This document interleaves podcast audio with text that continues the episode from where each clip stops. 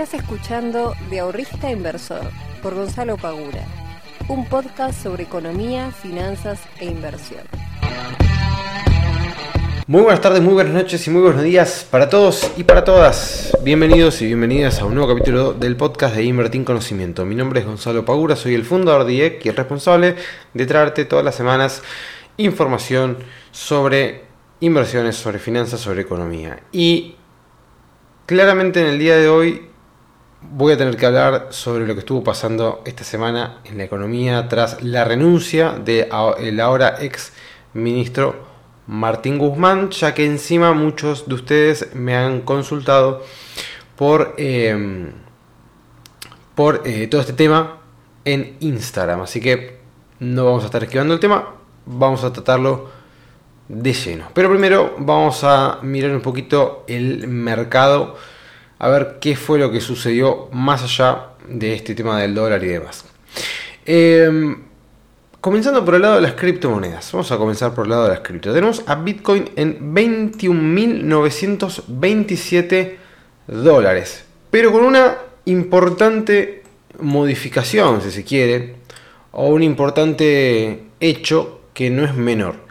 Si ustedes se fijan ahora, la barra de volumen que tiene Bitcoin hoy es enorme en comparación y solamente si miramos más para atrás vamos a encontrar recién en uh, cuando es esto el 19 de mayo del 2021 tanto volumen en una sola jornada que fue encima un día en el cual este, se desplomó Bitcoin tanto volumen como el mismo que está sucediendo en el día de hoy es tremenda la cantidad de volumen que le entró a Bitcoin hoy. Realmente muy importante. Y esto se da luego de que el precio había derrapado bajando desde los 31 mil dólares hasta traspasar los 18 mil. Hizo un rebote, nuevamente fue a testear la zona de soporte en 18.800 dólares y desde ahí comenzó 1, 2, 3, 4, 5, 6 días en los que viene recuperando precio Bitcoin en el día de hoy. Y nuevamente, hoy lo está haciendo con muchísimo volumen. Ahora, está quedando en un punto muy importante del precio, que son los 21.900 dólares. ¿Y por qué digo que es muy importante? Porque es el precio máximo al cual llegó Bitcoin eh, la vez pasada cuando rebotó. Es decir, tenemos ahora eh, a Bitcoin en una resistencia bastante importante en una resistencia bastante importante que necesitamos que salga a romperla, que necesitamos que salga a romperla para poder aspirar a que pase a los 23 mil dólares por lo menos. Con lo cual se está poniendo interesante el mercado de criptomonedas. Otra que ha subido muchísimo y que tiene un, este, un muy lindo gráfico. Sinceramente, si ustedes después tienen ganas de mirarlo, mírenlo es Matic. Matic, después de, bueno, obviamente replicar toda la baja de Bitcoin y del mercado cripto, hizo un eh, repunte del 86%, luego retrocedió nuevamente, pero Matic no lo hizo hasta llegar hasta, hasta su mínimo anterior, que había sido los 32 centavos, sino que lo hizo hasta el 61.8 de Fibonacci, llegando eh, a esta zona y testeando durante 4 días la misma zona para luego poder salir al alza y viene subiendo hasta el día de hoy un 34% luego de esa última eh, baja que había tenido Matic y también con una muy buena cantidad de volumen. Así que miren de cerca el mercado cripto porque pueden llegar a darse, va, ya hay oportunidades muy interesantes, pero bueno, para aquellos que quieran ponerse alcista, no lo, no lo tengan demasiado alejado del mercado cripto porque este, vamos a ver si tenemos la oportunidad de salir de esta tendencia bajista de una vez por todas para meternos por lo menos en una tendencia este, alcista, aunque sea de corto plazo. No les digo todavía de largo plazo porque va a costar bastante recuperar todo, el, todo lo que se perdió durante estos últimos meses, pero esperemos por lo menos que termine con esta racha bajista de una vez por todas. Eh, le falta bastante, por ejemplo, a Bitcoin, si nosotros trazamos una línea de tendencia em, bajista en Bitcoin, ¿sí? tenemos, por ejemplo, que necesitaríamos de mínima que se ponga por encima de los 26 mil dólares, de mínima, como para decir, bueno, rompió la línea de tendencia bajista, podemos llegar a pensar en un este, cambio de tendencia. Así que todavía le falta bastante, pero hay que mirarlo de cerquita porque por lo menos puede llegar a hacer movimientos interesantes para hacer, este, por lo menos algunos swing trading o scalping, no sé, como lo, como lo quieran manejar ustedes. Desde el lado de Estados Unidos tenemos que el Standard Poor's había caído, luego rebotó hizo nuevamente un retroceso, pero llegando hasta el 61.8 también de, em, de, su último eh, retroceso alcista. Luego de eso comenzó a subir durante 5 ruedas consecutivas y eso eh, fue uno de los grandes drivers por los cuales también se vio replicado este movimiento en Bitcoin. Siempre que nosotros querramos ver los mercados, no podemos dejar de mirar el mercado norteamericano y la influencia que tiene en él eh, para lo que pueda llegar a suceder en Bitcoin. Fíjense que casi los derrapes y todo eso, no digo que coincide de manera milimétrica, pero tiene mucha injerencia. Realmente tiene mucha injerencia lo que pasa en el mercado norteamericano con lo que puede llegar a pasar en Bitcoin. Así que en este momento particular están los dos más o menos haciendo un movimiento muy, muy similar y muy interesante. Para lo que es Estados Unidos y para lo que es eh, Bitcoin. Y desde el lado del Merval, desde el lado del Merval. No sé si recuerdan, pero yo la semana pasada, si no me equivoco, había comentado que estábamos en zona de soporte y que podía ser muy interesante eh, que se dé un rebote desde el mínimo que había hecho. Bueno, evidentemente el Merval me escuchó y subió desde este mínimo que había mencionado un 28% en pesos en tan solo... A ver, en tan solo 9 días. Un 29% subió el Merval en 9 días. Y muchos podemos empezar a preguntarnos, bueno, ¿a qué se debe esta suba? Bueno, eh, imagínense que la cantidad de liquidez que está inyectando en pesos el Banco Central este, es tremenda. Es tremenda. Eh, teniendo en cuenta también la suba de Estados Unidos, teniendo en cuenta también la suba de las criptomonedas, todo puede llegar a apoyar para que haya un rebote en el Merval. ¿Qué es lo que puede suceder a partir de que rompió su resistencia en pesos? Bueno, podemos llegar a tener un pullback hasta su resistencia y si todo sale bien, esto podría llegar a subir todavía más.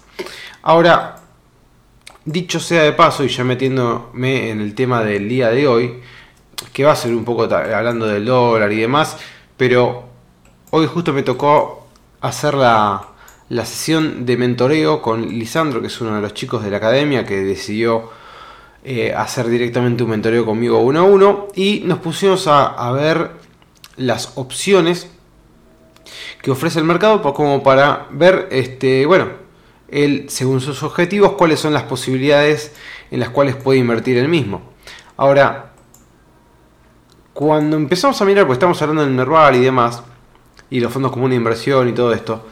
Em, cuando vemos el Merval, en los últimos cuatro años, realmente es paupérrimo la suba que está teniendo.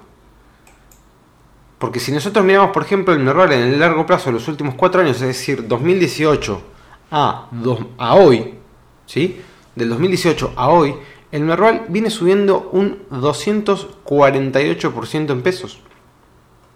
En cuatro años, el Merval viene subiendo 248, eh, no, perdón, 242%.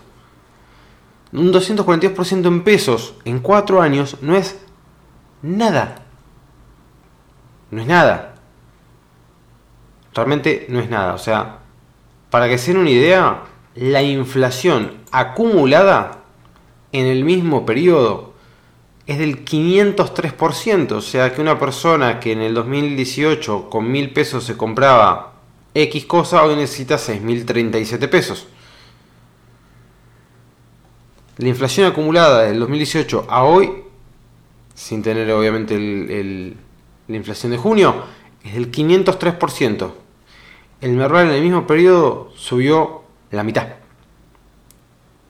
de lo que subió la inflación. O sea que el Merval perdió en estos últimos cuatro años contra la inflación. No solo eso, si nosotros agarramos el dólar, que vamos a suponer que son 290 pesos por dólar, y tomamos como un dólar de 20 pesos al 2018, que eso depende de cuándo lo tome, pero me acuerdo que más o menos estaba a 20 pesos, nos da que el tipo de cambio subió un 1350%. El tipo de cambio subió 1350% desde el 2018 hasta hoy. No es que se devalúe un 1350% porque eso no, es imposible. Pero el tipo de cambio subió 1350%.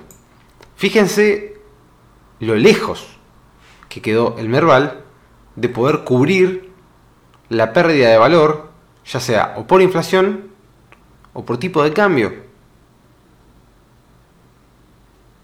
No solo eso, no solamente perdió, sino que el riesgo implícito de invertir en acciones para poder obtener este rendimiento durante estos cuatro años es altísimo.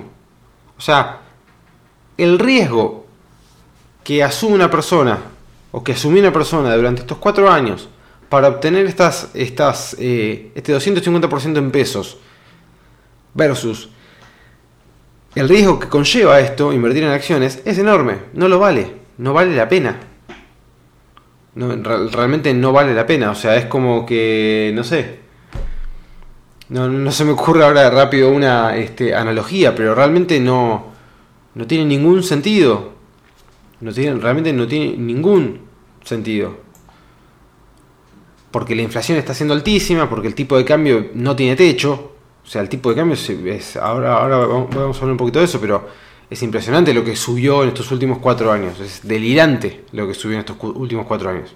Realmente es delirante. No se puede creer de que haya subido un 1350% eh, por ciento el precio del tipo de cambio. El precio de un dólar. No tiene sentido alguno en solamente cuatro años lo que se destruyó la moneda no tiene ningún tipo de sentido. Y el Merval subió 250%. Entonces, ¿tiene sentido meter mi plata en acciones? Que las acciones no es como un plazo fijo que va subiendo constantemente. No, se va moviendo y en todos esos movimientos hubo elecciones, en todos esos movimientos hubo subidones y bajadas muy importantes. Por lo cual fue una calecita bastante agitada para solamente obtener un 250% que no alcanzó ni para cubrir la inflación. Por lo cual, a mí, lo vuelvo a repetir, el Merval me gusta solo y... Eh, perdón, y no. Solamente para poder hacer algún tipo de swing trading o algo por el estilo. No más que eso. Sinceramente, no más que eso. Porque a largo plazo no me puedo posicionar. ¿Cómo, cómo, ¿Cómo le podría yo recomendar a una persona que se posicione en el Merval a largo plazo? Si la destrucción de valor que tuvieron las empresas en estos últimos años fue fenomenal.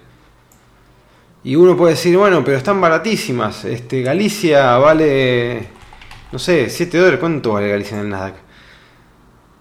6,68. Galicia vale 6,68. YPF vale 3 dólares. Y está bien. ¿Qué tiene que ver? Están baratísimas. Antes Galicia valía 70 dólares. Sí, está bien. Antes Galicia valía 70 dólares, pero cuando Galicia valía 70 dólares, el dólar estaba a 17 mangos. Y el país en ese momento estaba creciendo. Bueno, las cosas cambiaron. Y no hay no tiene este, nada que ver una cosa con la otra. Que Galicia haya costado en algún momento 70 dólares no quiere decir que en algún momento vaya a valer 70 dólares. Capaz que sí, pero puede pasar dentro de, qué sé yo, 14 años, 30 años, no sé. La verdad es que no lo sé. Eh, pero porque hayan caído mucho no quiere decir que esto tenga que subir en algún momento y lo tenga que hacer de manera rápida. Puede hacerlo tranquilamente de forma paulatina. Por lo cual, el Norval, por más de que esté metiendo un subidón y parece súper interesante, de vuelta, a mi forma de ver el mercado, a mi forma de entender, no, no lo veo como un lugar como para meter mis ahorros y quedarme en el largo plazo metido. Muchísimo menos los bonos. ¿No? O sea, buenos locales. Y qué sé yo, hay gente que me, todavía me siguen preguntando, che, ¿conviene comprar el bono tal porque veo que está muy barato y que paga una tasa en dólares del cuarenta y pico por ciento? qué sé yo, está comprando un, papel del tesoro, o sea, eh, te lo tienen que pagar para que te pague esa tasa. Si está tan bajo, evidentemente el mercado está descontando algunas cositas, ¿no? Si, el mercado descuenta que un país va a pagar su deuda, no te paga, no, los precios no están tan bajos, eso tiende a subir hasta que el precio sube tanto que la tasa, este, la TIR del oro termina bajando. Y, no, y deja de rendir ese 40% y pasa a rendir algo así como, no sé qué yo, 10%, 12%, 15%, ponele. El riesgo país no para de subir. Bueno, entonces, ¿te querés meter en bonos a largo plazo en Argentina? Bueno, pues sabés que te estás metiendo, digamos, te puede salir muy bien o te puede salir recontra mal también. Te puedes este, quedar con esos bonos durante, andás a ver cuánto tiempo. Eh, que no suban de valor, hay que ver si te los pagan y demás. O sea, como para resumir esto primero que estoy diciendo, siempre traten de analizar las cosas teniendo todos los datos sobre la mesa. No se queden solamente con que el Merval está subiendo un 28% y que me está yendo bárbaro. Uy, che, mira, ¿qué pasó? Está subiendo, un montón el Merval. Sí, subió un 28%. ¿Y cuánto fue la suba que tuvo en dólares eh, el, el dólar estos últimos meses? Porque hasta hace poco el dólar costaba 220 mangos. Si ahora cuesta 2.90. 2.90. ¿Cuánto fue la suba? Una suba del 32% tuvo el dólar. Una bestialidad. El dólar subió un 32% en solamente un mes. O sea que este 28% que está subiendo el Merval todavía no alcanza para poder mitigar lo que subió el dólar. ¿Qué quiere decir? Que si vos habías puesto plata en el Merval y te agarraste justo, tuviste toda la suerte del mundo que te agarraste toda esta, esta última suba, este rally que subió 28%, hoy todavía tenés menos dólares que hace un mes atrás. O sea que este 28% que subió todavía no te alcanza para recuperar la pérdida de dólares que tuviste por esta devaluación que hubo ahora por, tras la salida del ministro Guzmán. ¿Se dan cuenta? Y muchos nos quedamos, uy, me están subiendo las acciones, estoy ganando un 28%, sí, en pesos. Y en pesos un 28% es un montón. Sí. En 7 días, 9 días, no me acuerdo ahora cuánto era, en 9 días, sí, es un montón. Ahora, si del otro lado tuviste una suba del tipo de cambio del 32%, ya está. Te lo acaban de licuar. O sea, ese 28% te lo acaban de comer. No existe más. Hoy tenés menos dólares que eh, antes de la, que hoy tenés menos dólares que hace un mes atrás sin la subida del Merval. O sea, hace un mes atrás, sin que el mercado suba, tenías más plata que ahora. ¿Se dan cuenta? Entonces hay que tener en cuenta todos estos factores al momento de proyectar nuestras inversiones, porque no lo podemos dejar de lado. No podemos dejar pasar el hecho de que el Merval sube un 28% y hay un montón de tuiteros festejando este 28%. Gente, eh, me encanta que haya subido el Merval, pero también subió el tipo de cambio. Entonces, ¿qué convenía más? Quedarte en el CEDAR del Standard Poor's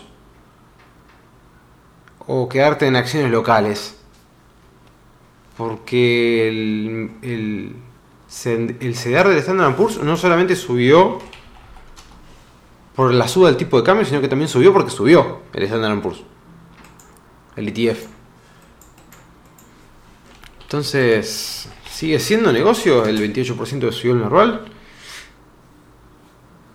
Perdón si le estoy aguando la, felicidad a alguien un, un, viernes, pero es que hay que decirlo, hay que tenerlo en cuenta este tipo de cosas. El otro día uno de los chicos de la comunidad decía que lo asustaba ver tanto verde en estos últimos días, porque estaban subiendo, claro, los CDRs en estos últimos días con la suba del tipo de cambio, más la suba de, de ¿cómo se llama? De, los, de las acciones propiamente dichas Claro, el tipo estaba viendo y decía, no, eso es fantástico, o sea, me está subiendo un montón la, comitente. Sí, bueno, pero cuando descontás, si vos lo ves en pesos, sí, pero cuando vos haces la conversión a dólares, hay que ver cuánto realmente ganaste, terminaste ganando. Pero bueno, eh, la verdad que es una situación muy delicada. Es una situación muy delicada. Ya pasaron 19 minutos del podcast. Pero bueno, igual creo que con esto que estaba comentando resumo bastante lo que quería decir. Es una situación muy delicada, me preguntaron mucho si el dólar este, iba a bajar o... La verdad es que no lo sé, gente, me encantaría saberlo. Realmente me encantaría saberlo. Em, pero no lo sé. No lo sé y la verdad que el mercado está saliendo a buscar dólares para cubrirse. Eh, están inyectando liquidez a lo loco. Están inyectando, no paran, no paran de emitir billetes, no paran de emitir billetes y esos billetes en algún lado van. Y la emisión de billetes, viste, eh, si la gente está eh, preocupada, termina yendo al dólar. Es así. Entonces está subiendo muchísimo y esta nueva emisión le está metiendo todavía más presión al tipo de cambio. O sea, toda la emisión que está haciendo el Banco Central para poder eh, sostener los precios de los, de los, de los bonos del tesoro y demás, eh, te termina saliendo el tiro por la culata, porque ahora por otro lado se te, está volando el tipo de cambio. Entonces, ¿podrá bajar cuando se baje un poco la espuma? Porque ahora tenemos la renuncia de, Martín Guzmán, que no tuvo mejor idea eh, que renunciar un sábado después de un salto del tipo de cambio de 30 pesos que fue hace nada. No tuvo mejor idea que salir a renunciar. Eh, ¿Por qué renunció? Los motivos y demás. No lo sé. A mi forma de ver, si vos sabés, este, si vos estás viendo de que la cosa todavía está medio brava, de que hace poquito el tipo de cambio se te subió, de que la inflación no está bajando para nada, eh, y bueno, ¿viste? No sé, el tipo calculo que tendrá sus razones, pero la verdad, eh, vos sabés, como siendo el ministro de Economía, vos sabés que renunciando un sábado, con todas las cosas que están pasando, con todo el contexto malo que estamos viviendo, sabés que el lunes, toda la semana posterior, va a ser una semana de mierda que se te va a volar el dólar y termina siendo todavía peor la cosa. Eh, Así que desde ese lado me pareció nada, una irresponsabilidad bastante importante por parte del ministro. La proyección de inflación para el 2022 se disparó del 76%, o sea, el Banco Central tuvo que salir a vender 100 eh, millones más para poder este para poder cubrir el tema del dólar. La gente, la compra de dólares de la gente eh, en estos primeros días de julio superó lo que se, se utiliza este, para poder, este, ¿cómo se llama? Para los temas energéticos. Es impresionante cómo la gente sale, salió a cubrirse después de lo, del, ministro Guzmán. Y sí, y es complicado. Y ahora me preguntan, che, ¿qué hago? ¿Compro ahora eh, ETF? ¿Espero? La verdad, yo no sé qué va a pasar con el dólar el día de mañana. Ojalá baje un poco, por lo menos, qué sé yo. Ojalá que se baje un poco toda esta espuma y que baje a, qué sé yo, no sé, 260, 270 y que se quede estabilizado ahí algún tiempito. Yo el año pasado ya había dicho que lo más probable es que para fin de año esté 300 pesos el dólar. Bueno, se me anticipó bastante. También se calcula que iba a haber un 50% de inflación, así que si se va a hacer un 76, con el 300 pesos me quedé corto. Ahora, ¿cuál es la moraleja que nosotros deberíamos llevarnos de este tipo de cosas? La primera, y principal es que el mercado en algún momento termina ajustando. Cuando hay demasiada quietud y nosotros decimos, ah, bueno, el dólar está bastante quieto hace bastante tiempo, seguramente, probablemente siga así. Probablemente no va a seguir así. Cuando hay mucha quietud en el mercado cambiario, en este caso, si nosotros vemos que hay realmente, si vos estás viendo de que hay una inflación galopante que no para, que no para de subir, que sigue subiendo y se pone cada vez más feo, las predicciones para el 2022 se ponen cada vez más ásperas, el tipo de cambio en algún momento ajusta. Entonces, si vos lo tuviste de marzo a junio muy quieto, porque la verdad es que estuvo muy quieto, estuvo rondando los 220 pesos durante esos tres meses, si vos lo tenés muy quieto, en algún momento eso ajusta. En algún momento eso se te va a acomodar. Ahora, ¿cuál es el problema? Que vos no sabés cuándo se te va a acomodar. Vos, yo, no lo sabemos. No tengo forma de saber cuándo se va a acomodar el dólar. El precio, cuándo va a terminar subiendo y acomodarse a lo que viene siendo de inflación, a lo que viene sucediendo. No lo sabemos. Entonces, como no lo sabemos, y nosotros no podemos permitirnos demasiadas especulaciones porque somos pequeños inversores, tenemos que cubrirnos de esto. ¿Cómo nos cubrimos? Bueno, teniendo nuestro dinero en inversiones que nos puedan cubrir de este tipo de saltos. En inversiones que puedan cubrirnos de saltos del tipo de cambio, de saltos en inflación. Saltos en, saltos en la inflación, por ejemplo, el plazo fijo BOE, yo lo he mencionado mil millones de veces. Saltos en el tipo de cambio, CNARS, CDRs, perdón, obligaciones negociables, fondos comunes de inversión que estén en dólares. Directamente comprar activos este, que estén en dólares. Si ustedes tienen los dólares en billete, quieren invertir los dólares, lo pueden hacer. Si tienen los pesos, bueno, tienen instrumentos de vuelta, eh, como por ejemplo los, los CDRs, para poder cubrirse del dólar. Y es preferible, es preferible estar comprado en el Standard Poor's, por más de que esté cayendo, yo prefiero toda la vida, por más de que se esté desplomando el Standard Poor's, poner todos mis pesos en un Standard Poor's desplomándose antes que tener los pesos quietos en una caja de ahorro, porque ante la primer movida que pueda llegar a tener el dólar, me come vivo. Entonces yo prefiero comprar pesos con, con mis pesos, prefiero comprar un ETF del Standard Poor's todos los días o todos los meses e ir acumulándolo, por más de que se esté cayendo, ¿eh? Por más de que se esté cayendo, porque a la larga la historia me termina diciendo, mira, se te puede caer, pero a la larga el rendimiento termina siendo positivo el promedio. Entonces, si está cayendo, prefiero comprar eso aunque se esté cayendo y aunque yo me pueda llegar a comer alguna baja, antes que tener pesos líquidos y que cualquier salto del tipo de cambio después termino teniendo menos dinero. Y esos pesos cada vez valen menos. Porque te puede pasar de que el ministro se le ocurre justo renunciar un sábado y bueno, tenés, ya está, ¿qué vas a hacer? Capaz, si tuviste muy rápido de manos, te fuiste a la compu y te compraste USDT mediante algún exchange local. Ponele. Si no, no, no puedes hacer más nada. Ya está, ya se te disparó. Entonces, en este contexto que está tan complicado, gente, cúbranse de todo. No especulen demasiado por si el tipo de cambio puede llegar a subir, bajar, que el dólar, que la inflación, cúbranse. Cúbranse de todo eso.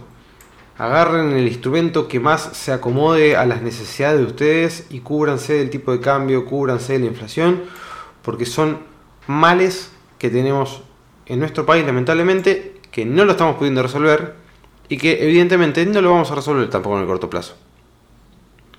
Así que quedarnos esperando a que esto se resuelva, lo único que estamos haciendo es poner nuestro patrimonio realmente en un riesgo innecesario.